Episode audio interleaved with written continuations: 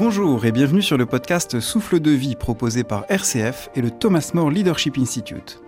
Je suis Quentin Brunel et dans les 10 épisodes de ce podcast, je vous propose de cheminer ensemble pour découvrir, au cœur de votre expérience, des clés concrètes pour unifier votre vie. Dans l'épisode précédent, nous avons découvert l'existence de cette image idéale de moi-même, qui peut en fait me mener par le bout du nez, et m'emmener en résistance dans chaque rencontre. Face à une situation, dès que je perçois que cette image idéale de moi-même peut être mise en danger, je vais être pris d'une petite crainte ou d'une petite peur qui fait que je ne vais pas y aller. Je ne vais pas honorer l'intuition, je ne vais pas entrer en relation, je vais m'auto-trahir et me retrouver en résistance. Et alors, au lieu de donner le meilleur de moi-même dans l'instant, de la manière la plus ajustée, en sympathie avec la personne qui est en face de moi, eh bien je me retrouve à défendre cette image idéale de moi-même qui en fait n'est pas moi-même.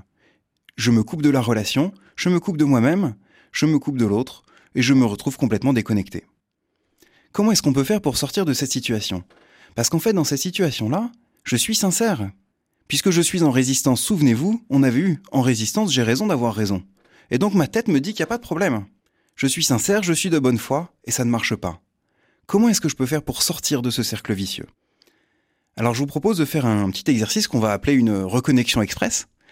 Et il va s'agir d'abord de prendre conscience qu'on est en résistance.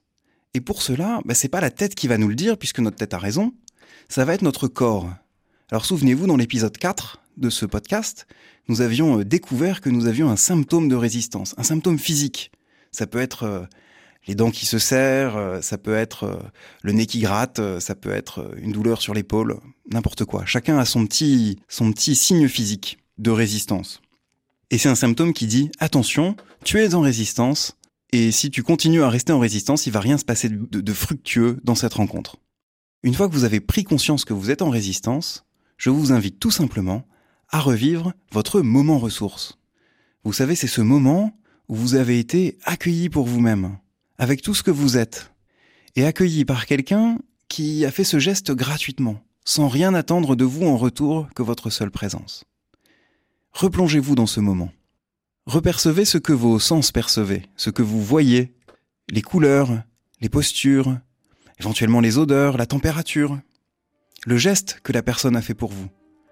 Ce geste qui peut être un geste très simple, une, une accolade, un petit mot, un clignement d'yeux, un regard, un sourire.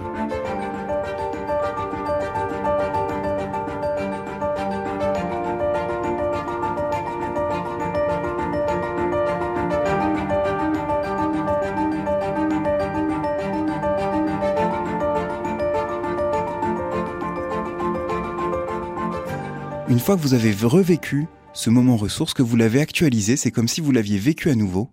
Vous êtes à nouveau aligné et vous pouvez considérer la situation et vous demander qu'est-ce que je peux apporter de meilleur? Comment est-ce que je peux aider l'autre à apporter ce qu'il a de meilleur? Et notez tout de suite et mettez tout de suite en œuvre l'intuition qui vient. Et en fait, c'est un peu sportif. Parce qu'en général, cette intuition, elle ne nous met pas à un endroit très confortable. Elle va nous faire faire quelque chose qu'on n'a pas l'habitude de faire. D'habitude, vous vous souvenez, en mode automatique, je suis en résistance, j'ai pas besoin de réfléchir, je sais comment je réagis face à telle personne ou face à telle situation. Puisque mon image idéale de moi-même me dit comment faire et me dit quoi faire. Et donc j'ai une responsabilité à sortir de là. J'ai une responsabilité à engager cette intuition. Et là, je commence à être un homme libre. Parce que je suis pas en train de subir euh, une image que je me fais de moi-même, une image que je me fais des autres, une image que je me fais de la réalité. Je décide de mettre en œuvre une intuition qui va apporter quelque chose de radicalement nouveau. Et j'ai cette responsabilité-là, qui va avec ma liberté. Et en fait, petit à petit, à force de faire ces petits exercices de reconnexion, il y a des choses qui vont changer, des relations qui vont évoluer. Vous allez vous trouver souvent dans cet endroit inconfortable où vous offrez le meilleur de vous-même pour que l'autre puisse, lui aussi, laisser émerger le meilleur de lui-même dans sa liberté où petit à petit vous n'allez être plus qu'une présence pour l'autre. Pleinement vous-même, pleinement à l'autre, pleinement ajusté. Et ça, c'est pas très confortable. Parce qu'en fait, on aimerait bien se protéger. On aimerait bien euh, rester sur nos, assises. On aimerait bien euh, ne pas laisser l'autre trop libre de nous embarquer. C'est tellement plus confortable de rester en résistance. Alors je ne peux que vous inviter à vivre cela par vous-même dans votre quotidien, multiplier ces moments ressources, identifier ce symptôme de résistance, multiplier les moments ressources, injecter l'intuition et voir ce que ça donne. Faire confiance et voir ce que ça donne. Vous allez alors goûter à cet équilibre instable, inconfortable. Vous devez en permanence dépasser cette idée que vous faites de vous-même et des autres. Mais à ce moment-là, vous serez connecté à vous-même, connecté à l'autre et plongé dans la réalité. Là maintenant, avec euh, tous ces éléments, toutes ces petites clés, vous avez des clés articulées et concrètes pour une vie plus unifiée et plus cohérente. Si vous commencez à les vivre, vous verrez que ces clés ne sont pas sans poser quelques questions sur ce que nous sommes. Et c'est ce que nous verrons au prochain épisode. Merci d'avoir écouté cet épisode. Si vous souhaitez recevoir les suivants, nous vous invitons à vous abonner sur rcf.fr ou sur la plateforme de votre choix. Pour vivre pleinement l'expérience proposée par ce podcast, n'hésitez pas à faire les exercices qui sont proposés et à réécouter les épisodes autant de fois que vous voulez.